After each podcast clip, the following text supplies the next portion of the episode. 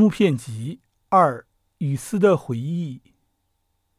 说起雨丝，与今已经隔了三十多年的光阴，在中年的人听来，已有生疏之感，更不要说少年的朋友了。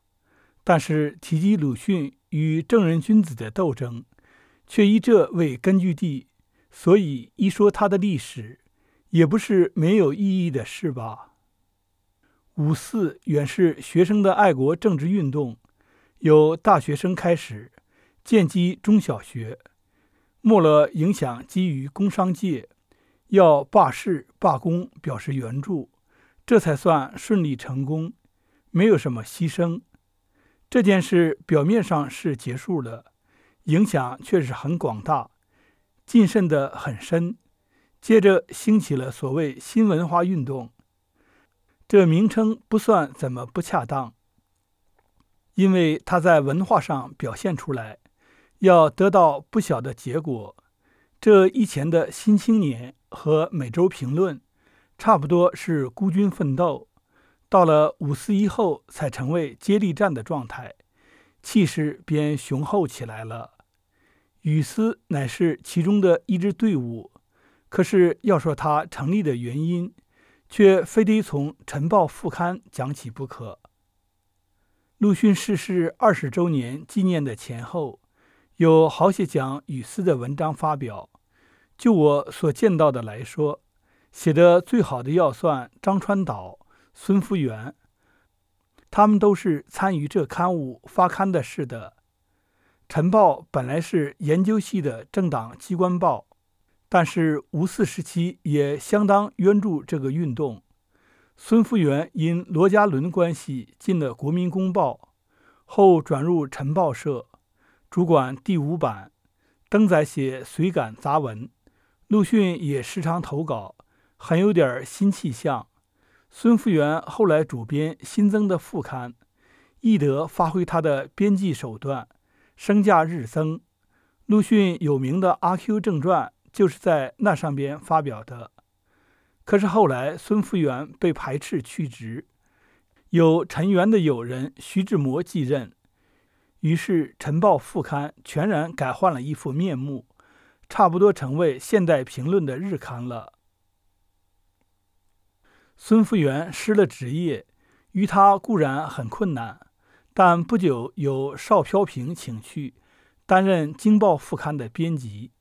可是以前在《晨报》副刊写文章的人，终有点不平，计划自己来办一个小刊物，可以自由发表意见。查日记，一九二四年十月二十四日向下云：下午至东安市场开城北号楼上。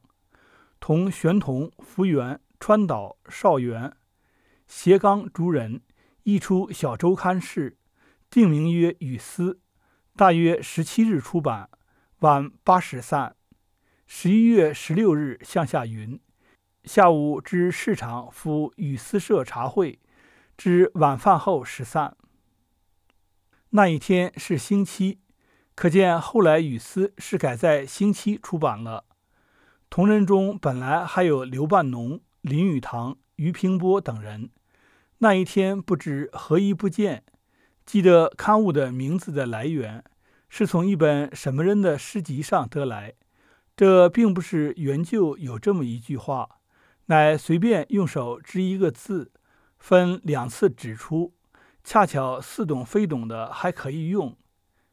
这一个故事，大概那天与会的人都还能记得。至于第一期上的发刊词，系大家叫我戴尼，因为本来说不出一个什么一定的宗旨，所以只好说的那么笼统，但大体上也还是适合的。到后来和现代评论打架的时候，雨丝举出两句口号来，用自己的钱说自己的话，也还是同样的意思。不过，针对现代评论的接受官方津贴，话里有刺罢了。雨丝的文章古今并谈，装写杂出，大致总是反封建的。但是等到陈元等一正人君子的资格出现，在现代评论上大说起闲话，引起陆逊的反击。语丝上这才真正生了气。所以回忆与思，这与女师大事件是有点分不开的。虽然后来在国民党所谓清党时期，也很用了一点气力。陈元的文章说俏皮话的确有点功夫，就知可惜使用在邪路上。为了替代表封建势力的女校长说话，有俏皮而近于刻薄卑劣，实在够得上八狗的称呼。但是如果不是鲁迅的这支刚强有力的笔，实在也不容易打倒他。我自己就曾经吃过一个小亏。有一次，陈元对有些人说：“现今女学生都可以叫局。”这句话由在场的张定煌传给了我们，在语丝上揭露了出来。陈元急了，在现代评论上逼我声明这话来源。本来是要据实声明，可是张定煌竭力央求，不得不终止了。答复说出自传闻，等于认错，给陈元逃过关了。张定煌与正人君子本来有交情，有一个时期我也有他的中介与东吉祥诸君打过交道，他又两面拉拢。陆逊曾有一时和他合编过《国民新报》的副刊，也不免受了利用。上边所说的声明事件，川岛前后语文，在张定煌不肯负责证明陈元的话的时候，川岛很是愤慨。那时与私社在什刹海会仙堂聚会，他就要当场揭穿，经我劝止，为了顾全同事的面子。结果还是自己吃了亏。